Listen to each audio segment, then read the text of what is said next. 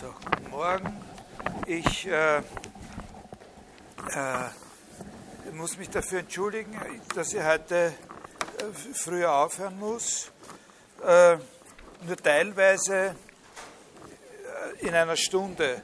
Nur teilweise kann ich das dadurch aufholen, äh, einarbeiten, dass ich noch ein bisschen schneller rede.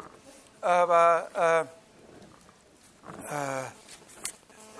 das passt schon. Also äh, ganz kurz äh, noch einmal zur Wiederholung und zu merken, äh, was wir da bei Russell hatten und was Sie sich dann auch merken sollten. Also die Frage, was wird überhaupt unter einer Kennzeichnung verstanden von ihm?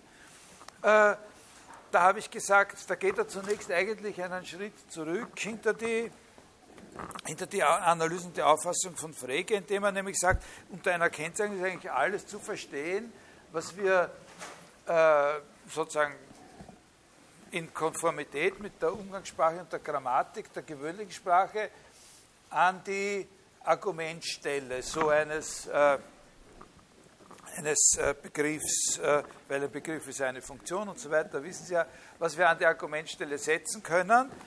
Und insgesamt äh, teilt er das, äh, diese Ausdrücke, die er da im Sinn hat, in drei Gruppen ein. Das sollten Sie auch unbedingt wissen. Diese drei Gruppen sind, die erste Gruppe enthält einfach drei ganz bestimmte Ausdrücke, alles nichts, äh, irgendwas und, äh, oder einiges halt. Die zweite Gruppe enthält Ausdrücke, die mit irgendeinem äh, beschreibenden Wort und dem unbestimmten Artikel gebildet sind, ein so und so, und die dritte Gruppe enthält die Ausdrücke, die mit einem beschreibenden Wort und einem bestimmten Artikel gebildet sind, der, die, das, so und so. Also die erste Gruppe enthält genau drei, die zweite Gruppe enthält unendlich viele Ausdrücke und die dritte Gruppe enthält auch unendlich viele Ausdrücke. Äh, und seine Theorie, äh, ganz generell betrachtet, läuft darauf hinaus, dass er behauptet, es ist möglich, in jedem Satz, in dem irgendeine Kennzeichnung, in jedem Behauptungssatz, in dem irgendeine Kennzeichnung äh, vorkommt, dass man den Anschein eliminiert, den Anschein zerstört, als müsste man immer zuerst mit Hilfe der Ge Kennzeichnung einen bestimmten Gegenstand identifiziert haben, um dann feststellen zu können, dass der Satz wahr oder falsch ist. Das ist das Kompositionalitätsprinzip von Frege gewesen. Und er sagt, seine Theorie ist dazu da, um die Plausibilität dieser Theorie zu zerstören. Und er zeigt ein anderes Prinzip. Äh, und das, was er zeigt, ist, äh, könnte man nennen Kontextprinzip. Also wenn man könnte zwei Ideen einander gegenüberstellen. Nämlich, dass eigentlich nur, wenn man den Zusammenhang des ganzen Satzes betrachtet, man dann sieht, äh, was mit diesem kennzeichnenden Ausdruck eigentlich äh, äh, gemeint ist. Und letztlich läuft seine Theorie darauf hinaus, dass alle Behauptungssätze und insbesondere auch die, wo die Kennzeichnung äh, aus der dritten Gruppe ist, in Wirklichkeit eben Sätze über alle Gegenstände insgesamt sind. Also auch ein Behauptungssatz von der Form wie äh, der Heinrich hat heute eine äh, blaue Krawatte mit weiß-gelben Tupferln. Da ist, äh, äh, naja, oder, oder sagen wir, der, der jetzt da die Vorlesung hält, hat heute eine, so, das ist besser. Äh, auch so ein Satz ist nicht ein Satz über den bestimmten Gegenstand, der, sondern ist ein Satz über alle Gegenstände überhaupt. Das eigentliche Subjekt, das logische Subjekt sozusagen so eines Satzes und nicht das grammatische, aber das logische Subjekt sind alle Gegenstände überhaupt. Weil der Satz nämlich, wenn man ihn genauer betrachtet, äh, Folgendes sagt, unter allen Gegenständen überhaupt gibt es mindestens einen, der jetzt diese Vorlesung hält, und alle anderen, die auch jetzt diese Vorlesung hier halten, sind mit diesem einen identisch. Und dieser eine hat eine blaue Krawatte mit weiß-gelben Tupferln. Ja? Ist das äh, haben sie das ungefähr hingekriegt. Und das ist aber eine enorm konsequenzreiche Sache. Und ich habe Ihnen versucht zu erklären, äh, in welcher Weise das wirklich genau das Gegenteil von dem ist, was für Aristoteles selbstverständlich war. Nämlich, dass die Beziehung auf die einzelnen Gegenstände als einzelne Gegenstände einer bestimmten Art die Grundlage für alles ist, was wir überhaupt über irgendwelche Sachen aussagen können. Also eben dann über, über Allgemeineres wie die Katzen insgesamt und so weiter.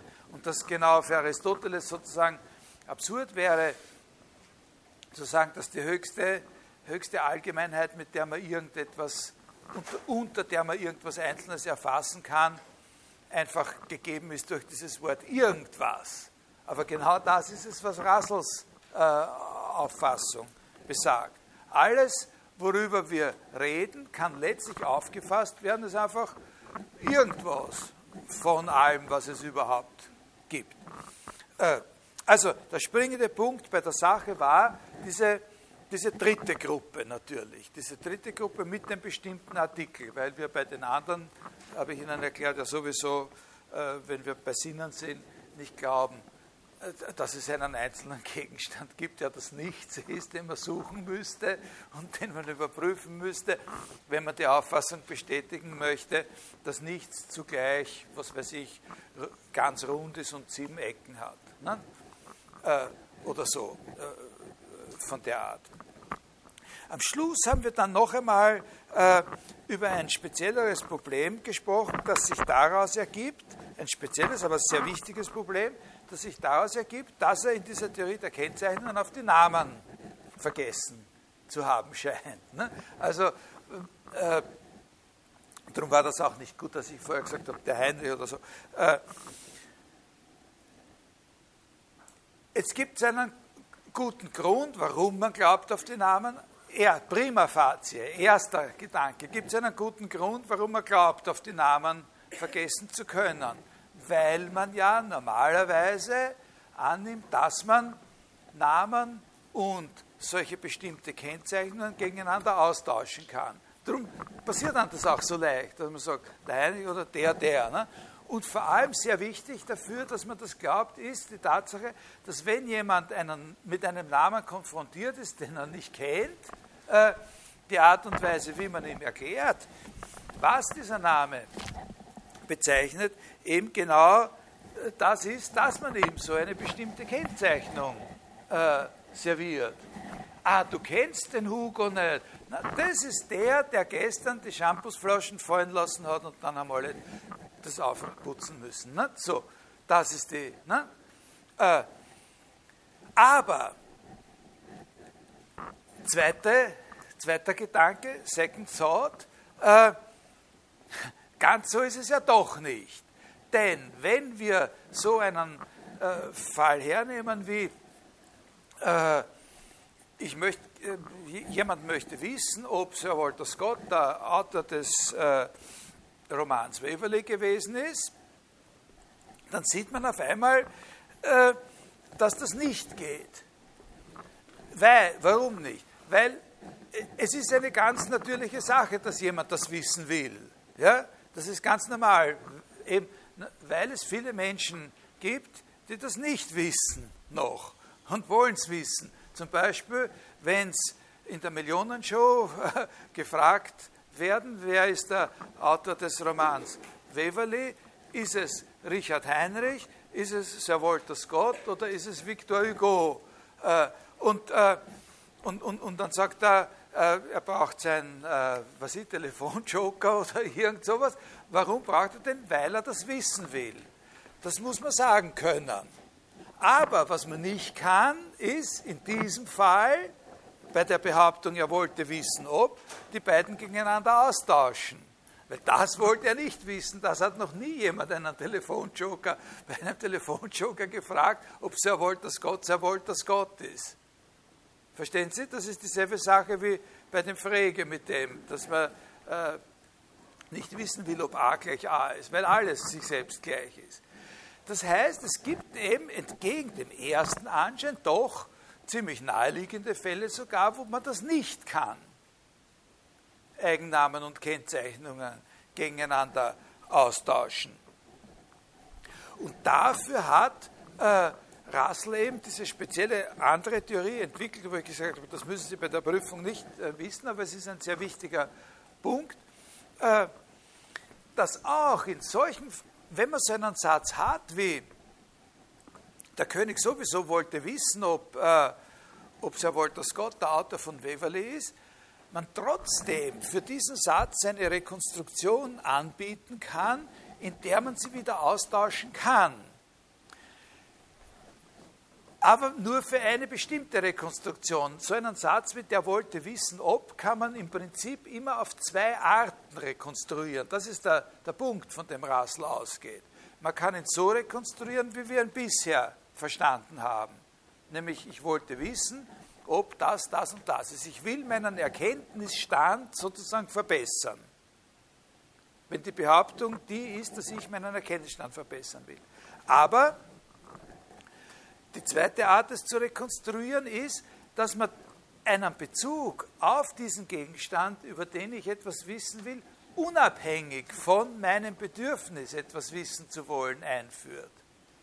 Und nämlich, wenn man ihn so rekonstruiert, dass er bedeutet, dass von einem Mann, von dem wir wissen, dass er der Autor von Waverley war, von diesem Mann wollte jemand anderer als wir selber wissen, ob er sehr wohl das Gott ist.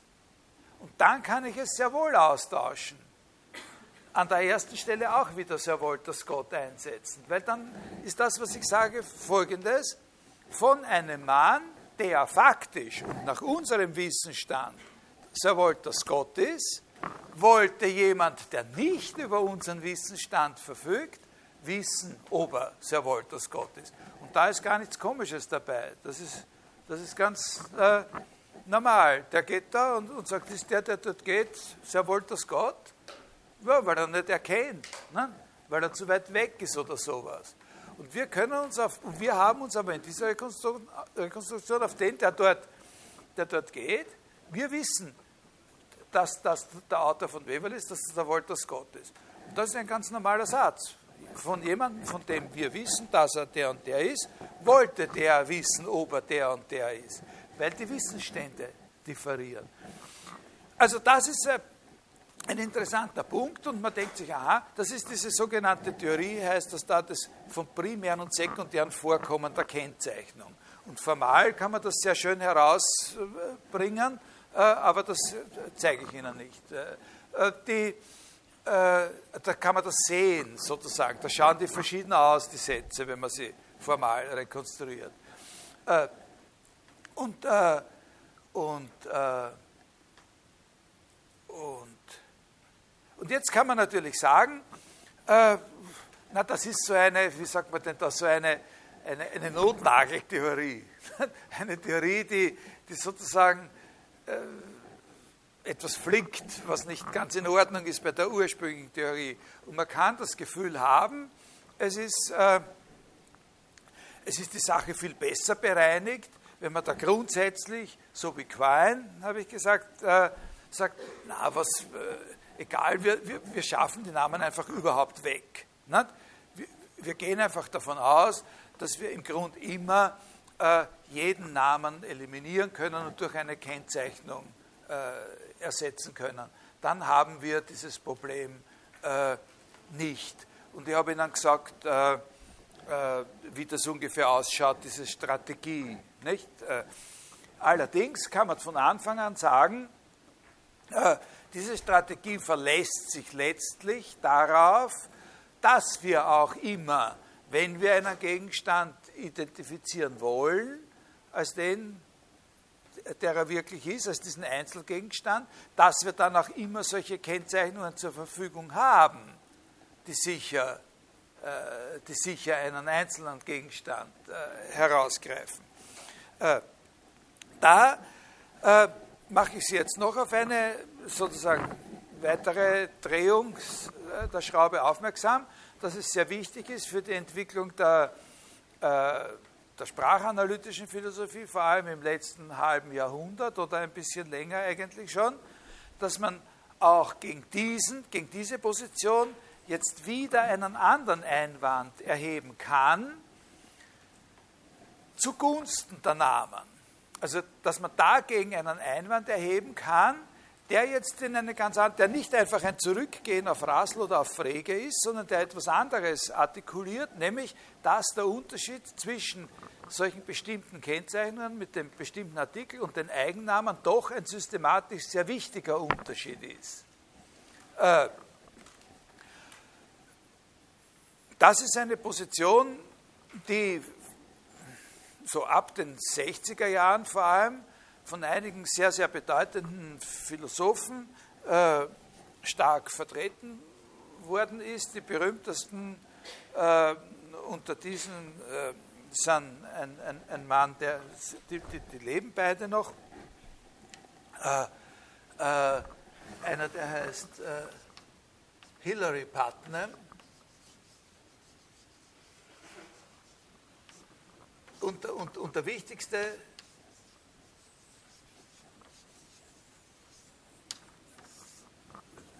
der sozusagen dessen Name für diese Art von Theorie steht, Saul Kripke. Äh, die Überlegungen von Kripke, äh, also da, da, reden wir jetzt nicht ausführlich darüber, da gebe ich Ihnen nur einen Hinweis, in welcher Richtung das, äh, das funktioniert. Äh, die Überlegungen von Kripke kann man vor allem äh, daran erklären, äh, wie sich Kennzeichnungen, solche bestimmte Kennzeichnungen in sogenannten modalen Kontexten verhalten. Also in, das sind Kontexte, die sind so ähnlich wie das mit dem Glauben. Also das können Sie ja bei dem Beispiel mit dem will glauben oder will wissen oder sowas. Will wissen oder glaubt das, das, der und der. Äh, das sind so das erzeugt sozusagen eine Umgebung für den Gebrauch der Kennzeichnung oder des Eigennamens, wo, wo alles ein bisschen anders ist, nicht? wo man unterscheiden muss. Und, und wenn man solche Sätze betrachtet wie Behauptungen, dass etwas möglich ist, ja, wie die Behauptung, dass etwas möglich ist, äh, dann hat man auch äh, so einen Kontext. Äh, äh und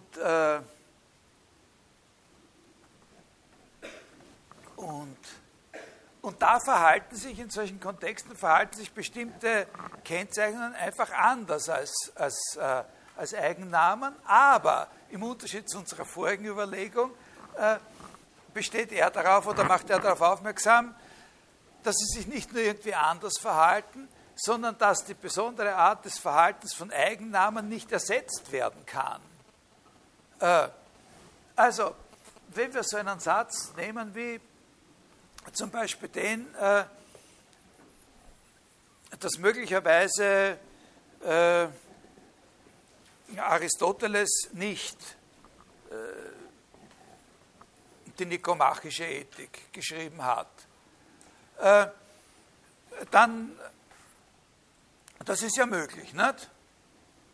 Also äh, wir, wir nehmen an oder wissen, dass Aristoteles in einem vagen Sinn von geschrieben, also er muss nicht sich selber hingesetzt haben, jetzt vielleicht wem diktiert oder so, aber in dem Sinn, wie der, der Autor war von, wir wissen, dass Aristoteles äh, der Autor von, äh, der Autor der nikomachischen Ethik, entschuldigen Sie, aber, na, äh, der Autor der nikomachischen Ethik war, aber es ist ja auch möglich, dass er die nikomachische Ethik nicht geschrieben hätte. Ne? Es wäre auch sozusagen prinzipiell möglich, noch immer, dass man draufkommt, dass er es wirklich nicht geschrieben hat. Ne? Das war ein anderer, der. Ne? Also so ist man schon auf viele Sachen draufgekommen, die man sehr, sehr lang für ganz sicher gehalten hat. Ne? Aber auch wenn wir sicher sind und, und ist es möglich, dass er nicht äh, geschrieben hätte. Jetzt, wer ist Aristoteles gewesen? Äh, wenn wir jetzt sagen, wir können den Eigennamen Aristoteles durch irgendeine bestimmte Kennzeichnung ersetzen, dann gilt eigentlich für jede Kennzeichnung, die wir einsetzen können, äh, dass es möglich ist, dass sie auch nicht zugetroffen hätte auf ihn. So wie wir, viele von uns, äh, wenn sie gefragt werden, oder wir uns leicht vorstellen können, dass es einige gibt unter uns, die, wenn sie gefragt werden, wer Aristoteles eigentlich war, nicht viel anderes sagen können als der, der vor sehr langer Zeit gelebt hat und die nikomachische Ethik geschrieben hat. Oder vielleicht ist es nicht gerade das, sondern der, der angeblich der Lehrer Alexanders des Großen gewesen ist oder so. Ne? Oder der, der dort und dort geboren ist. Aber es könnte ja sein, dass er, dass er nicht dort und dort geboren ist dass und, oder dass er nicht der Lehrer Alexanders des Großen gewesen ist. Wenn wir jetzt an allen Stellen, in denen wir da so über den Aristoteles nachdenken, irgendeine von diesen Kennzeichnungen, von diesen bestimmten Kennzeichnungen nehmen, statt dem Namen Aristoteles, dann kriegen wir ein sehr, sehr großes Problem herauszubekommen, von wem wir eigentlich sagen, dass er das oder das nicht war. Ja, verstehen Sie das ungefähr? Äh, was wir nicht sagen, wenn, wenn, wenn wir sagen, Aristoteles war möglicherweise nicht der äh, Autor der nikomachischen Ethik, dann können wir Aristoteles, äh, wenn wir keine andere Möglichkeit haben, auf ihn zuzugreifen, als durch so einen Ausdruck, und wir können das bei jedem derartigen Ausdruck machen, nicht sagen, von wem wir eigentlich sagen wollen, dass er das andere war. Also dass er halt stattdessen, äh, statt die nikomachische Ethik äh, zu schreiben, äh, Fußball gespielt hat in dieser Phase seines Lebens äh, die ganze Zeit. Wenn wir da sagen würde, der, der die ganze Zeit seines Lebens Fußball äh, gespielt hat, dann haben wir sozusagen dieses Individuum verloren, das wir festhalten wollen und von dem wir sagen wollen, dass er derjenige war, der möglicherweise was anderes gemacht hat. Das ist, ein, das ist im Grund sozusagen eine, eine sehr, sehr vage und völlig unzureichende Charakterisierung der Richtung, in der diese Theorie geht, dass wir imstande sein müssen, unabhängig von dem Zutreffen irgendeiner bestimmten einzelnen Kennzeichnung, das Individuum als dieses eine Individuum sozusagen aufs Korn zu nehmen, wie man sagen könnte, aufzuspießen, wenn es möglich ist, dass jede Charakterisierung, die mit so einer bestimmten Kennzeichnung einhergeht, ja in Wirklichkeit sich auch als falsch herausstellen könnte.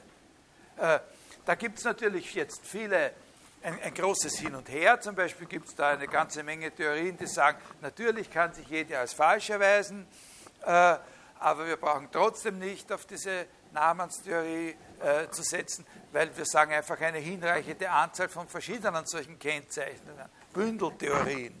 Also wenn er schon nicht, was ihn wirklich individuiert, ist nicht eine einzelne Kennzeichnung, sondern ein Bündel von Kennzeichnungen und dann kann immer wieder, wenn eine ausfällt, halten wenigstens die anderen alle. So, äh, so eine Idee. Also das ist, äh, äh, wenn man diese Theorie vertritt, äh, dann äh, taucht natürlich die Frage auf, wie funktioniert das jetzt mit dem Namen? Ne? Also in welcher Beziehung steht jetzt eigentlich der Name zu dem Gegenstand, wenn dem Namen zugemutet wird, dass er diesen Gegenstand als diesen einzelnen Gegenstand identifizieren kann, ganz unangesehen, ob überhaupt irgendeine Information, die wir über diese Sache haben, verlässlich ist. Wie macht das der Name, dass er unabhängig von einer Kennzeichnung funktioniert? Und da gibt Kripke diese charakteristische Antwort, er macht das in dem Sinn wie ein Taufakt. Ja? Dann ein Name, die Verbindung zwischen einem Namen, zwischen einem solchen Namen und dem Gegenstand, den er bezeichnet, funktioniert, müssen wir uns immer so vorstellen wie eine Taufe. Wie eine Taufe. Und der Umstand, dass die anderen, also die nicht, zum Beispiel Personen, die bei der Taufe nicht dabei waren, also ich, ich, wir können jetzt dieses Stück Kreide im äh, auf einen bestimmten Namen taufen. Und dann ist dieses Ding äh, sozusagen das, also wir nennen es, was weiß ich, äh, R2D2, und, äh, und, und, und, und dann ist dieses Ding der na sagen wir R2D3, äh, der R2D3 ist dann, ist dann das. Äh, und wenn jetzt dann jemand kommt, also, das, also jetzt gibt es zwei verschiedene Arten Probleme. Ein, ein, ein, Typ von Problem ist, dass wenn jetzt jemand kommt und dann äh, einmal äh, äh, herausfindet, dass dieses Stück, was ich, dass das, was ich da in der Hand gehalten habe, also der R2D3, in Wirklichkeit nicht ein Stück Kreide war, sondern ein Stück rausgeschnitzt aus einer Banane und weiß angemalt und in diese Form geschnitten mit einem Messer, also nicht Kreide, sondern ein Stück von einer Banane gewesen ist, dann ist das trotzdem der R2D3 gewesen und es hat halt etwas, wodurch wir geglaubt haben, wir können ihn beschreiben, nicht gestimmt. Ja? Das, ist das, äh, das ist sozusagen eine der Positionen, die, die er vertreten hat. Äh, das, was wir dadurch bezeichnet haben, bleibt immer das eine Ding, was es war, egal was an Informationen, die wir darüber zu haben geglaubt haben, sich dann nachträglich als falsch erweist. Das andere Problem ist das, woher wissen die anderen, die jetzt nicht dabei sind, wer oder was R2D2 ist. Ja? Äh, oder der R2D3 ist. Ja? Wenn, wenn, wenn ich jetzt rausgehe und, äh, und sage, äh, äh, was weiß ich, dem Portier im neuen Institutsgebäude, haben Sie es auch schon gehört, das steht noch nicht in der Zeitung, aber ich sage es Ihnen als erster, der R2D3 ist in Wirklichkeit nicht Kreide, sondern ein Stück Banane, dann äh, muss ich damit rechnen, dass ich mich in der geschlossenen Anstalt äh, wiederfinde. Äh, aber, in, äh, aber in solchen, äh, aber im Prinzip ist diese Situation ja immer gegeben. Woher wissen denn wir, wer dieser Aristoteles war? Ne? Wir waren ja genauso wenig dabei wie wir ne? und können nicht überprüfen, ob der jetzt der Lehrer Alexanders des Großen gewesen ist. Und, äh, und da ist die Antwort von, von Kripke. Das Einzige, was sozusagen die Treffsicherheit bei der Verwendung so eines Namens durch die entfernteren Benutzer des Namens garantiert, ist die Kausalkette der Übertragung. Die Tatsache, dass sie mit jemandem in Kontakt waren, über wie viele Zwischenglieder hinweg ist wurscht, über tausende Jahre im Falle unseres Beispiels, der bei der Taufe des Aristoteles, der ist ja natürlich nicht getauft worden in unserem Sinn, aber irgendwer hat ihm den Namen gegeben, der dabei war. Also irgendwer war dabei und hat gesagt, das ist jetzt, das ist der Aristoteles, der kleine Dings da. Und, äh, und die anderen haben auch immer gesagt, der Aristoteles zu ihm, weil der Aristoteles zu ihm gesagt hat, und so geht es bis zu uns. Sozusagen, das ist so ein, eine, eine, Überlieferungskette. Äh, also das sind alles Sachen, über die kann man sich streiten und so, aber das sind typische Fragen, die in den letzten äh, 20, 30 Jahren, auch heute noch, in dem Zusammenhang diskutiert werden, der eröffnet ist oder aufgemacht worden ist durch diese Überlegungen von, von Russell. Ja, ist das, also das sind die Alternativen. Das ist genau das Gegenteil von dieser Theorie von Quine. Ne? Das ist die, die Gegentheorie zu der von Quine. Quine sagt, wir können alle Namen loswerden, indem wir sie durch Kennzeichnungen ersetzen und diese Theorie sagt nicht, wir wollen alle Kennzeichen loswerden, aber sie sagt, den Namen kann man nicht eliminieren, weil Namen etwas können, was Kennzeichnungen nicht imstande sind zu tun, nämlich ein Individuum als dieses eine Individuum festzuhalten, auch über den Wechsel aller Eigenschaften hinweg, die ihm zukommen können. Wie das dann letztlich genau funktioniert und wie sich diese Position zu der von Aristoteles verhält, das besprechen wir nicht. Aber das wäre eine interessante Frage. Die, äh, die äh, Sache, die wir letztes Mal angeschnitten haben, ist der Punkt, äh, sozusagen betrifft die Motivation hinter sowas. Nämlich, dass auch wenn man so eine Theorie vertritt wie Russell,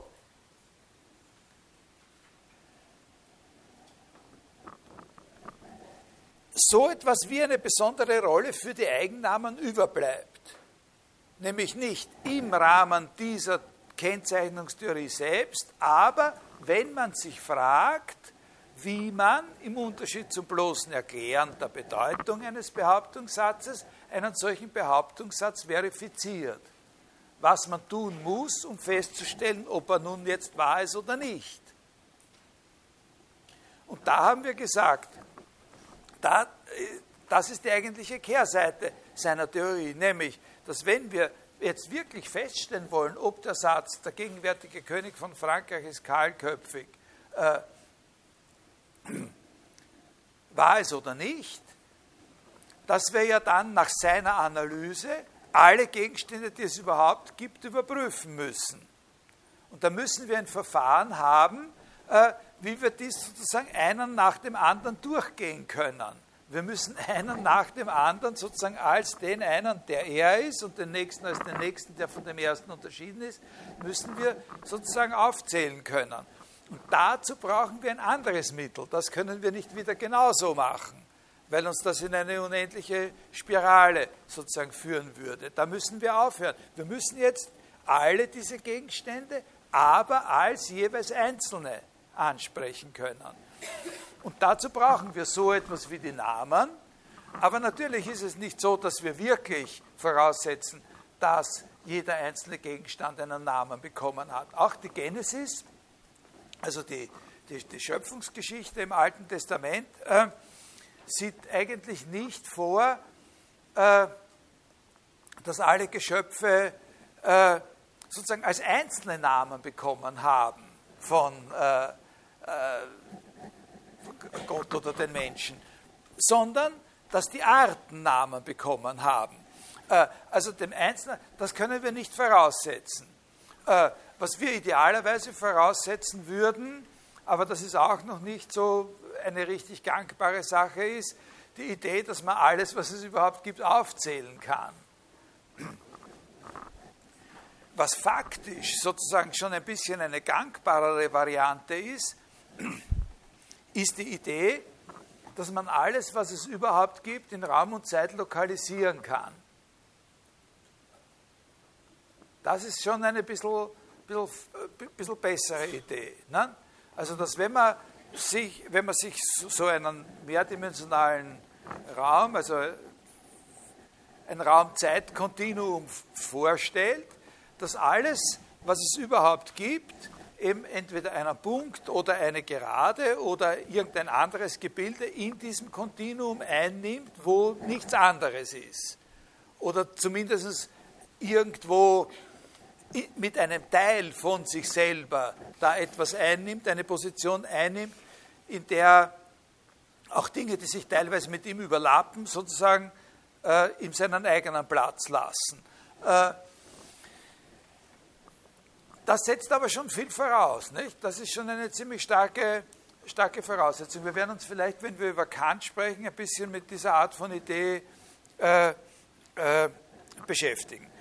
Russell selber ist auch auf dieses Problem gestoßen und hat äh, zumindest eine Zeit lang die nicht haltbare, aber auch irgendwie einfühlbare Auffassung vertreten, dass um dem gerecht zu werden, es genügt, einen einzigen Namen zu haben, nämlich das, was er gesagt hat, der eigentliche, wirkliche, einzige Name ist das Wort dieses. Na? Dass wir eben im, im Stand.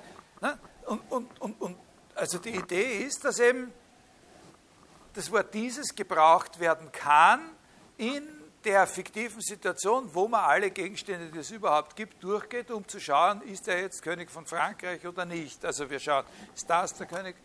Na, und so. Na? Und,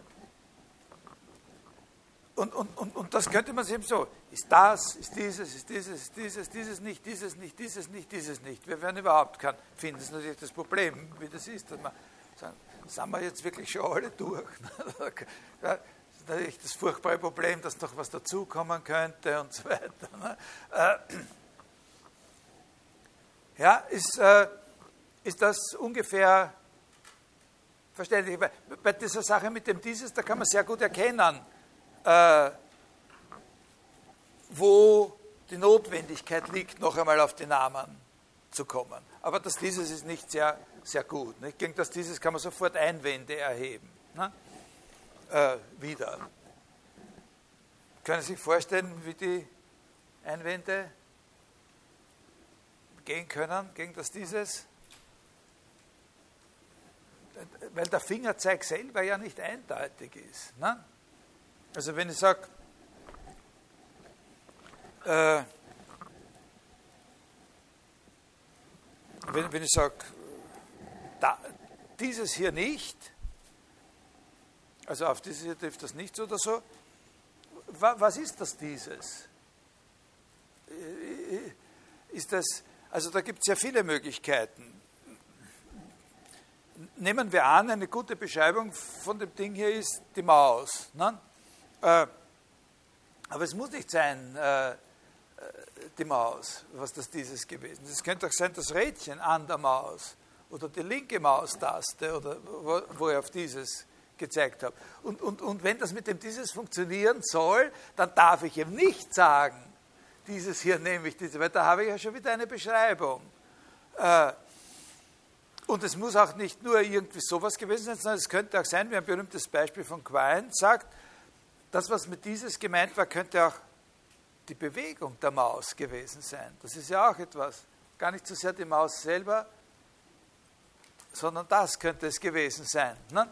Das, wenn man das dieses hat, ist das immer, man kann nie sozusagen, in, in Wirklichkeit zeigt man ja nie auf, das ist der Grund für Aristoteles gewesen, zu sagen, alles, was etwas ist, äh, ist auch etwas von einer bestimmten Art. Es kommt nur darauf, darauf an, herauszufinden, was das ist was es notwendigerweise ist, was es nicht aufhören kann zu sein, um, um noch äh, sozusagen zu existieren als das, was es ist. Das, äh, aber das sind jetzt Sachen, die verfolgen wir hier nicht weiter in ihren Konsequenzen, sondern wir drehen uns jetzt um auf, äh, auf, auf, auf, auf der Stelle und, und verfolgen statt diesen Konsequenzen das Problem oder den Begriff Erkenntnis als solchen weiter.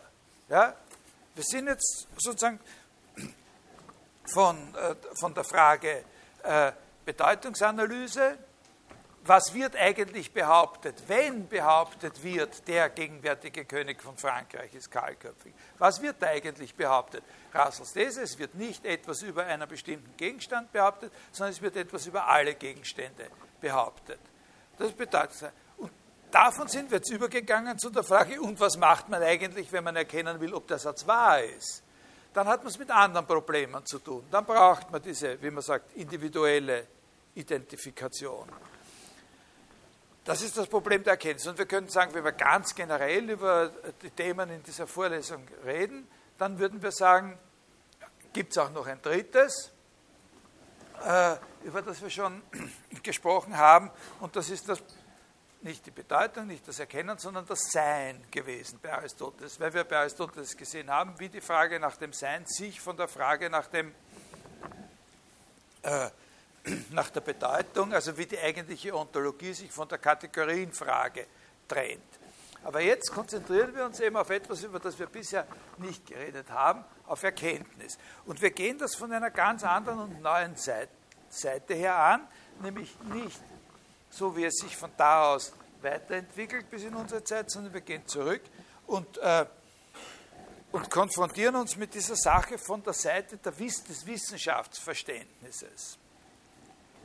Äh, von der Seite her, wie sich das Verständnis von Wissenschaft in der Neuzeit, also ab dem 16. Jahrhundert, vor allem aber im 17. Jahrhundert, verändert hat gegenüber dem Wissenschaftsverständnis des Aristoteles.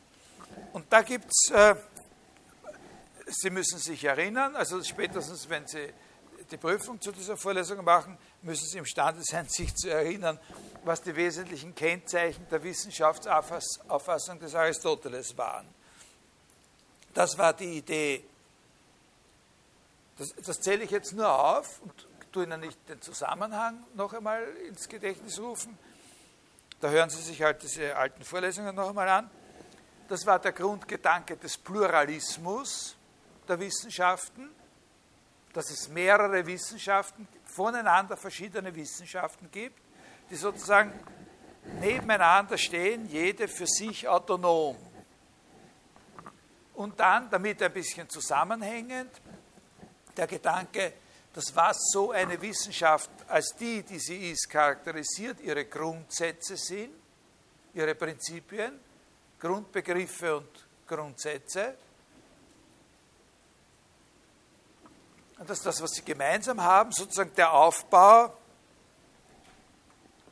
äh, nach diesem Prinzip der Syllogistik ist. Ne? Also, dass sie aufgefasst werden können als große Gebäude, die aus solchen Syllogismen errichtet sind. Und dass man die Syllogismen wieder, wenn man das von der anderen, von unten nach oben sich anschaut, äh, dass es Gebäude sind, die dadurch äh, entstehen, dass man in einer radikalen Weise Warum-Fragen wiederholt. Ne? Warum ist das und das so und so? Weil, und jetzt kommt der erste Syllogismus, und dann schaut man auf die Prämissen dieses Syllogismus und sagt, warum ist aber das so und so? Und dann kommt der nächste und so weiter. Ne? Und da hat man sich vorstellt, dass man da mehrere Anfänge unten hat und dann entsteht da so ein Bild von so einer Art von sowas ähnliches wie einer Pyramide, mehr oder weniger automatisch, wo halt dann ganz oben diese Grundsätze stehen. Und das drittens, die Hauptvorstellung, das heißt die zentrale Vorstellung von dem, was eine Wissenschaft tut bei Aristoteles, was sie leistet, die Idee war, dass sie beweist. Also dass sie eben solche Warum-Fragen beantwortet aus Grundsätzen und aus Prinzipien, die die Wissenschaft eben zur Verfügung stellt. Das heißt, die schon da sind. Und dass das Erforschen dieser Grundsätze oder Prinzipien zwar etwas ist, was unbedingt der Wissenschaft vorhergehen muss, aber so quasi eine Art äh, Voraussetzung und nicht die eigentlich charakteristische Tätigkeit der Wissenschaft ist. Und das habe ich Ihnen gesagt, genau das oder fast alle von diesen Punkten haben sich für uns total geändert. Am deutlichsten sieht man das, und zwar seit dem 16., 17. Jahrhundert. Am deutlichsten wird uns das bewusst an dem letzten Punkt, nicht? weil wir die Wissenschaft eben nicht mehr so wie Aristoteles als Kultur des Beweisens, sondern als eine Kultur des Forschens verstehen.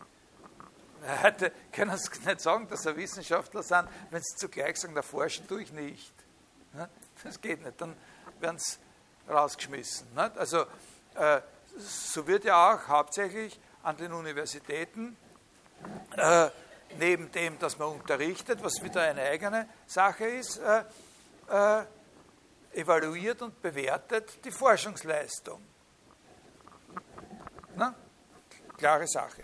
Äh, aber etwas, was wir auch äh, ganz anders sehen, ist dieser Pluralismus. Auch das sehen wir nicht so. Und wie hat sich das entwickelt? Das ist der Punkt, an dem ich jetzt sozusagen äh, in, in ein neues Kapitel einsteige. Äh, ein erster, eine erste sozusagen und, und auch vielleicht die wichtigste äh, sichtbare Attacke sozusagen gegen diese Pluralismusvorstellung des Aristoteles ist eben die Durchsetzung, die Idee und die Durchsetzung der Idee einer mathematischen Physik. Das ist die, da ist es auch am greifbarsten. Ne? Die Idee einer mathematischen Physik, nämlich, wie das eben bei Galilei heißt, an dieser programmatischen Stelle, äh, die Natur, die Erscheinungen der Natur, das Buch der Natur in der Sprache der Geometrie lesen. Das Buch, Im Buch, die Zeichen, die in dem Buch der Natur stehen, in der Sprache der Geometrie sind die verfasst. Oder wir müssen sie in der Sprache der Geometrie lesen lernen. Das ist sozusagen das Signal, die, die Initialzündung äh, gegen den Pluralismus. Na? Weil für Aristoteles sind eben die Physik und die Geometrie zwei verschiedene Wissenschaften. Und das spricht auch was dafür. Natürlich hat es die Geometrie mit ganz anderen Sachen zu tun, mit ganz anderen Gegenständen, wenn man von den Gegenständen, als die natürlichen Gegenstände. Die geometrischen Gegenstände äh, verändern sich nicht und, die, äh, und sie sind abstrakte Gegenstände, wie man sagen könnte, imaginäre Gegenstände. Oder, äh, und die Gegenstände der Physik sind materielle Gegenstände, die der Veränderung unterliegen und so weiter. Das sind einfach zwei verschiedene Sachen. Und so eine Idee wäre dem nie gekommen. Er hat gesagt, was willst du da sozusagen? Äh, äh, das ist sowas, fast schon so etwas ähnliches wie ein rundes Quadrat, eine mathematische Physik. Ne? Äh, aber das ist sozusagen der Durchbruch. Nicht? Die Idee, dass, äh, äh, dass wir die Gesetze der Veränderung, die Veränderungsgesetze der natürlichen Dinge in der Sprache der, äh, der Geometrie erkennen und formulieren müssen. Also in einer Sprache, die sie, wenn man so sagen kann, nicht von selber sprechen. Ne? Die sie, nicht, sie sprechen ja nicht, also wie, wie soll man sagen, äh, diese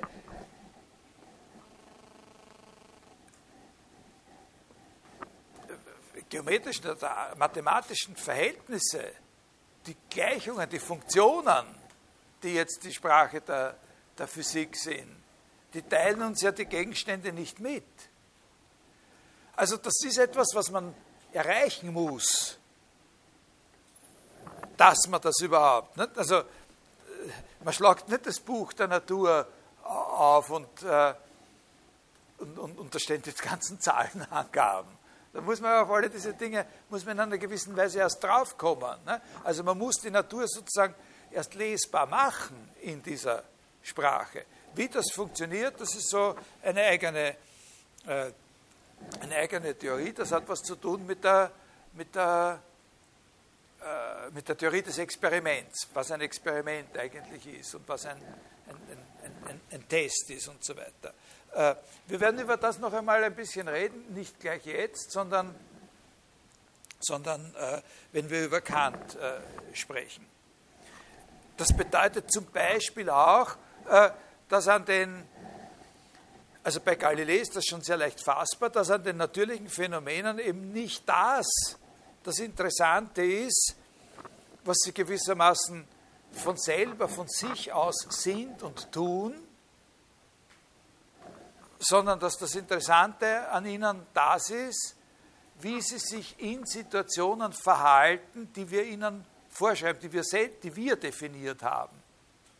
Äh, also eine, eine, eine, eine berühmte Sache, äh, an, an, der man das gut fassen kann, ein Beispiel, das es seit Galilei gibt und das auch von, immer wieder, auch noch bei Descartes, über den wir da als nächsten reden werden, immer verwendet wird, ist, wenn man herausfinden will, was eigentlich Magnetismus ist. Das ist so eine Sache, die die, äh, die Leute immer schon interessiert hat, natürlich, klarerweise. Und, äh, und da gibt es also äh, so eine, äh, wie, wie, sagt man da, so, eine, äh, so einen Leitspruch, der gut herausbringt, was dieser neue Spirit ist. Nämlich Descartes sagt, und viele haben das schon vor ihm gesagt, das Entscheidende ist, dass man, solange man darüber nachdenkt, was der Magnetismus und was die magnetische Kraft eigentlich ist, man nie draufkommen wird. Man muss, man muss aufhören, sich diese Frage zu stellen, sondern was der Magnetismus eigentlich ist und was es ist, worüber man da redet, das kriegt man auf eine ganz, ganz andere Art heraus.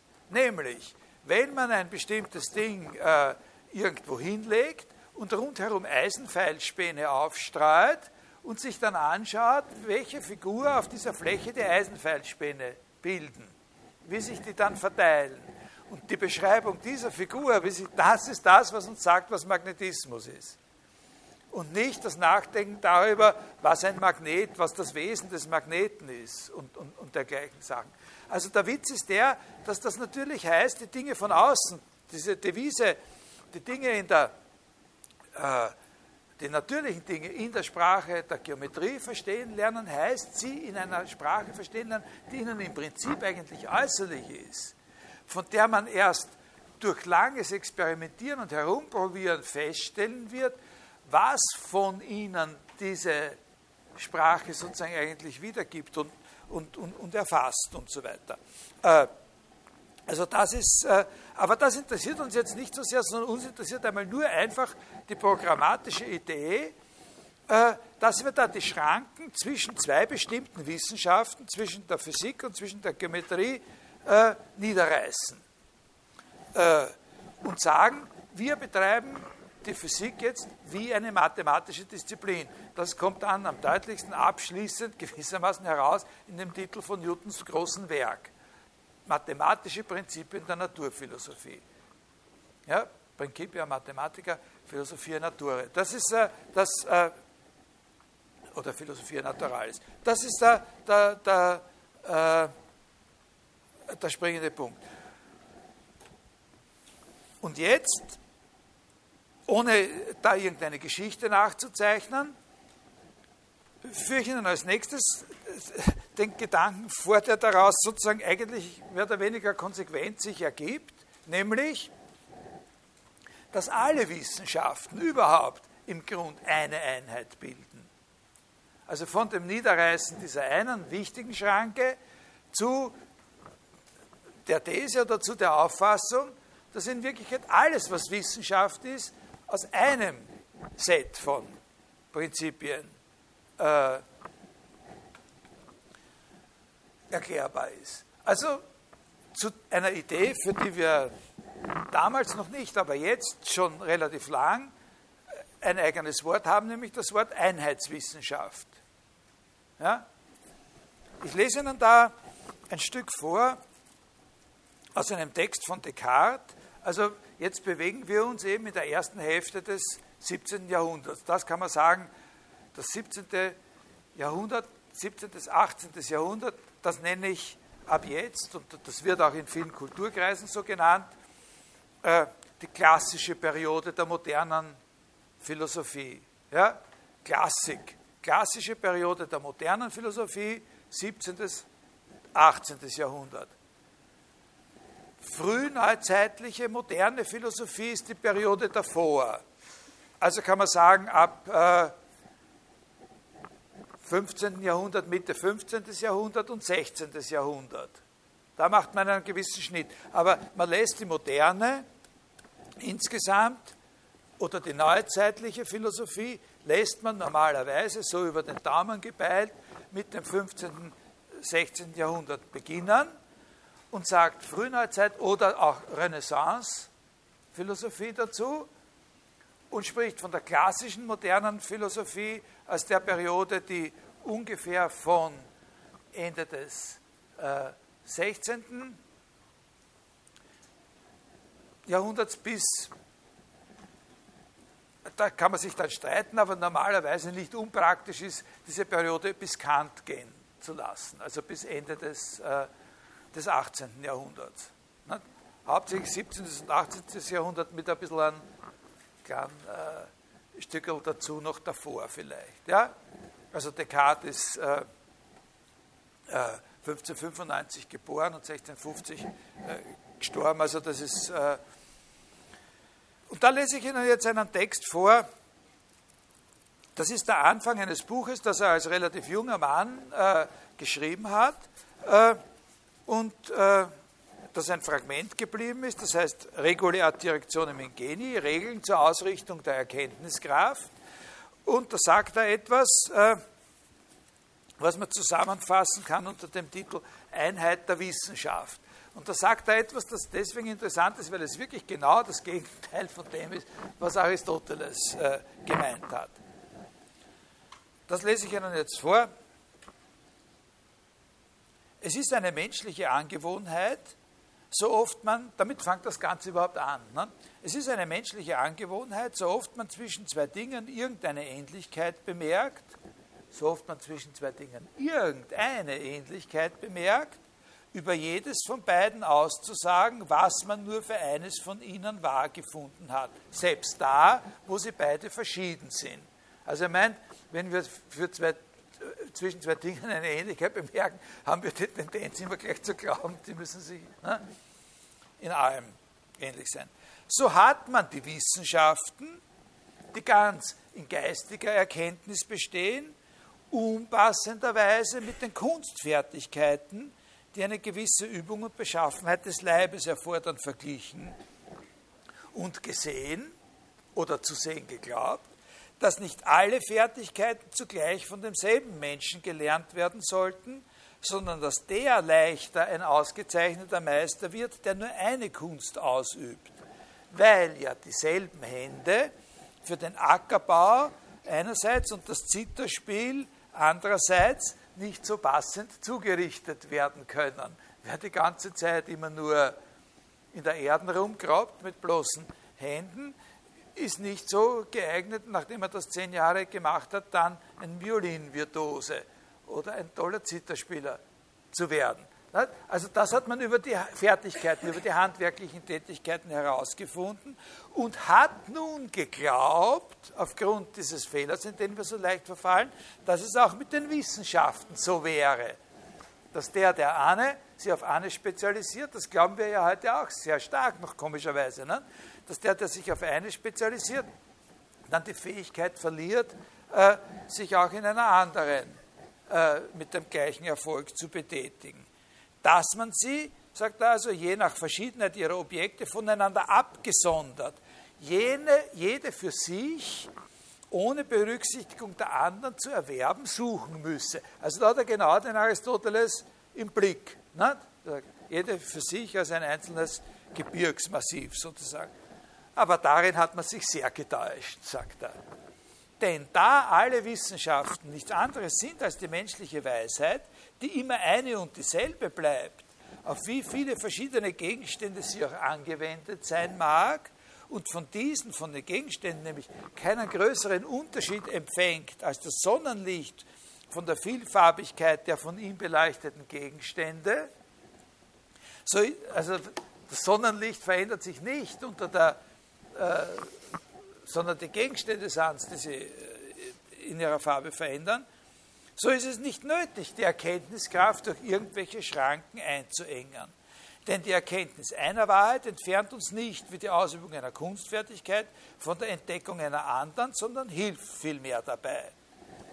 Also das ist sozusagen genau die, die, äh, die Gegenposition, die er, äh, die er da einnimmt im Unterschied zu handwerklichen Fähigkeiten, die sozusagen erfolgreicher betrieben werden, wenn man sich ihnen spezialisiert, ist es bei der Wissenschaft überhaupt nicht so, weil jede Wissenschaft Ausübung der menschlichen Weisheit oder der menschlichen kognitiven Fähigkeiten ist. Und er sagt dann im Weiteren, dass im Gegenteil alles, was man irgendwo dazu lernt, für alles andere, was man auch noch lernen kann, immer produktiv ist und nicht ein Hindernis darstellt. Das ist ein wichtiger Punkt. Die, wichtige, die Wichtigkeit oder sozusagen der, der Impact dieser Überzeugung, die er da hat, wird aber erst so richtig klar, wenn man sieht, wie er sich auch in den anderen Charakteristika der aristotelischen Wissenschaftsauffassung sozusagen gegen den äh, Aristoteles verhält. Da gebe ich Ihnen jetzt nur zwei, drei Minuten noch äh, äh, eine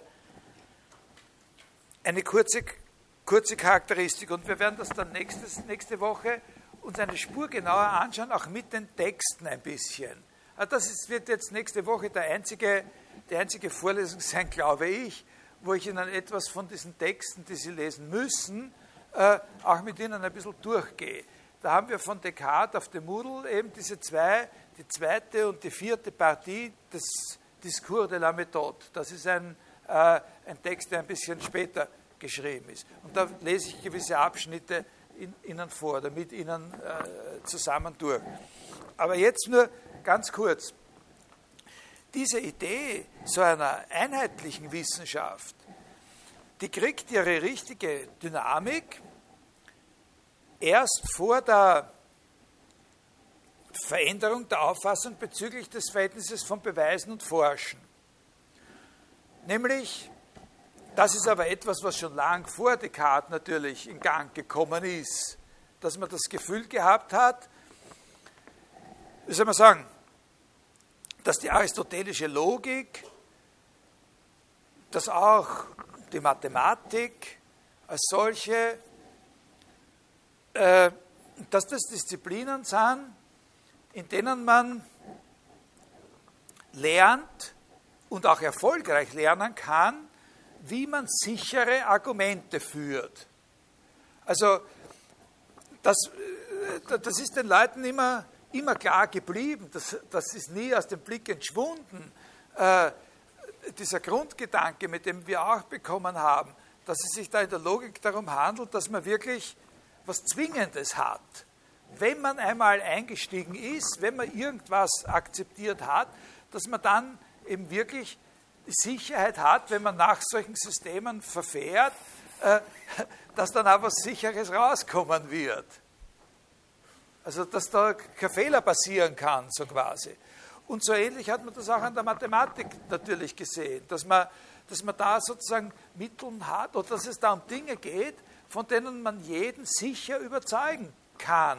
Auch wenn er sozusagen in allen möglichen anderen sagen, aber keiner kann dem aus, wie man dieser Demonstration des Sokrates, wie man das Quadrat verdoppelt. Da gibt es nichts. Da kann einer sagen, äh, ich, äh, ich, ich glaube an alles und alles Mögliche nicht, aber wenn er einmal verstanden hat, was ein Quadrat ist und kapiert hat, worin das Problem besteht, wie man ein Quadrat macht, das doppelt so groß ist wie das erste, dann, dann, dann gibt es keine Alternative zu dem. Dann muss tun. Äh, also, dass man das, äh, das gesehen hat und zugleich aber das Unbehagen daran gewachsen ist, dass man das eben wirklich nur zum Beweisen verwenden kann, offensichtlich, und nicht so leicht verwenden kann, um was Neues zu erforschen.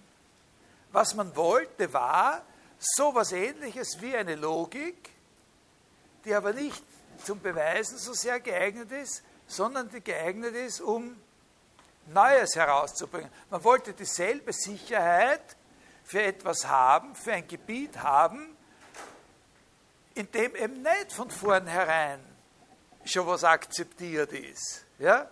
Verstehen Sie ungefähr? Man wollte so quasi, man kann sich das auch so vorstellen, man wollte imstande sein, die Sachen umdrehen zu können und vom Unsicheren zum Sicheren zu kommen. Man wollte sozusagen Wege haben, wie man in planmäßiger Weise von dem, was man nicht kennt, zu dem, äh, äh, zu einer Erkenntnis kommen kann. Man wollte sozusagen, heute haben wir dafür ein tolles Wort, seit ungefähr 100 Jahren oder so, Forschungslogik. Was man wollte, war nicht, ne, was man immer schon wollte, war nicht eine Bewe oder zusätzlich zu einer Beweislogik einfach eine Forschungslogik. Aber eine Forschungslogik ist nicht so etwas Einfaches, weil eine Forschungslogik muss so quasi ganz im Unterschied von der Logik immer davon ausgehen, dass man noch nichts Sicheres hat. Das Wort, das man zu dieser Zeit verwendet hat, wo Galilei und Descartes äh, gelebt haben, für diesen Wunsch, war nicht das Wort Forschungslogik, sondern war das Wort Methode. Eine Disziplin des Methodischen, des Vorgehens sozusagen, das aus dem Unsicheren heraus was Sicheres bringt. Und Descartes hat diesem äh, Desiderat, diesem Wunsch eine ganz besondere äh, Zuspitzung oder Form gegeben, nämlich der hat sozusagen das, was ich jetzt als Forschung bezeichnet habe, noch unter einem ganz besonderen Gesichtspunkt eingeengt ein bisschen auf die Aufgabe der Problemlösung. Also der hat Methode hauptsächlich gesehen unter dem Gesichtspunkt der Problemlösung. Äh, das ist eine kleine Verschiebung gegenüber dem, dass ich sage, man will von dem Unsicheren zum Sicheren kommen weil ein Problem sozusagen schon eine Fassung der Unsicherheit darstellt. Und damit werden wir nächstes Mal beginnen. Wir werden versuchen, ein bisschen zu erklären, äh, wie er diesen Begriff des Problems versteht, was Problemlösen heißt, was Problemlösung mit Forschung zu tun hat und wie von dieser Idee her äh, plus der Idee einer einheitlichen wissenschaftlichen Kompetenz äh, sozusagen der Weg zu dem äh, ganz charakteristischen zentralen Interesse der neuzeitigen Philosophie an der Erkenntnis äh, ausgesehen hat, also wie das von Descartes zu, äh, zu Kant führt. Für heute entschuldigen Sie mich äh, und wir haben noch eine Stunde dann nächste Woche, bevor die Weihnachtsferien ausbrechen.